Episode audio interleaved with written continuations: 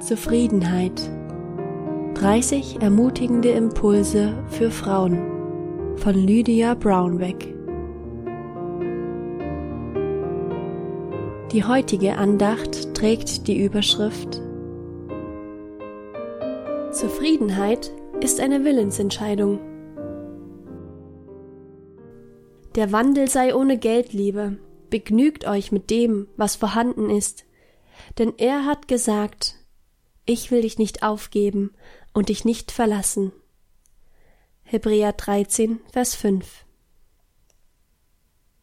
Sind Sie mit dem zufrieden, was Sie haben? Mit der Tatsache, dass Sie leben, mit Ihren familiären Verhältnissen, mit Ihrer Einkommenssituation, mit Ihrem Zuhause? Die meisten von uns müssten wahrscheinlich zugeben, dass es Zeiten gibt, in denen wir mit den von Gott gegebenen Verhältnissen in unserem Leben hadern. Eine kleine Veränderung hier, eine Prise Optimum dort, und wir wären zufrieden.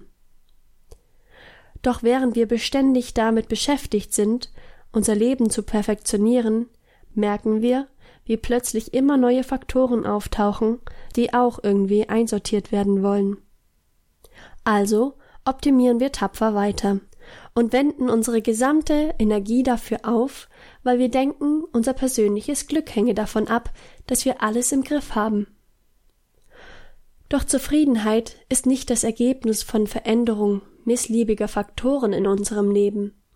So sagt es uns der Schreiber des Hebräerbriefes. In seinen Worten finden wir den Schlüssel zur Zufriedenheit trotz unerfüllter Sehnsüchte unseres Herzens.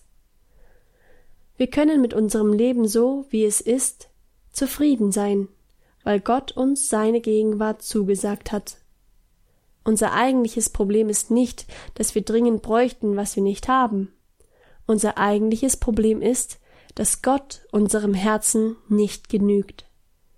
Viele von uns können es sich nicht vorstellen, dass Gott uns in unserem Mangel begegnen und ihn völlig ausfüllen kann.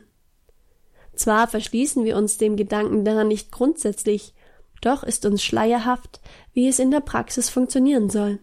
Es kann sein, dass wir eine falsche Vorstellung von der Art und Weise haben, wie Gott unsere Bedürfnisse stillt.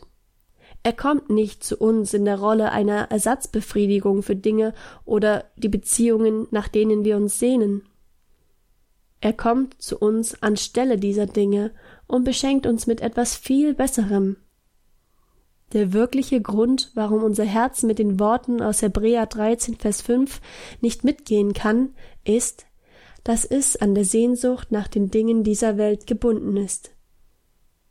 Wenn wir doch unseren Blick von ihnen abwenden würden, dann hätten wir wieder Augen für die Segnungen Gottes, mit denen er unsere Lehre füllen will. Freude, Friede, Wegweisung, Liebe, Sicherheit, und Gemeinschaft mit ihm durch den Heiligen Geist.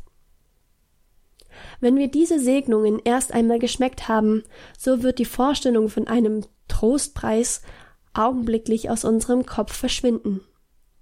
Sie werden uns mehr bedeuten und uns vollkommener erfüllen als jede irdische Beziehung oder materielle Annehmlichkeit. Diese Erfahrung werden wir dann machen können, wenn wir darauf achten, dass uns die Angebote und Verlockungen dieser Welt nicht gefangen nehmen. Wir dürfen und sollen die materiellen Dinge genießen, die Gott uns gibt, aber wir sollten unser Herz nicht daran hängen. Nicht die materiellen Dinge als solches sind unser Problem, sondern die Liebe zu ihnen und die Sehnsucht, sie zu besitzen.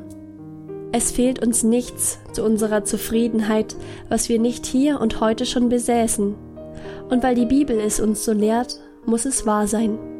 Die Entscheidung liegt also bei uns.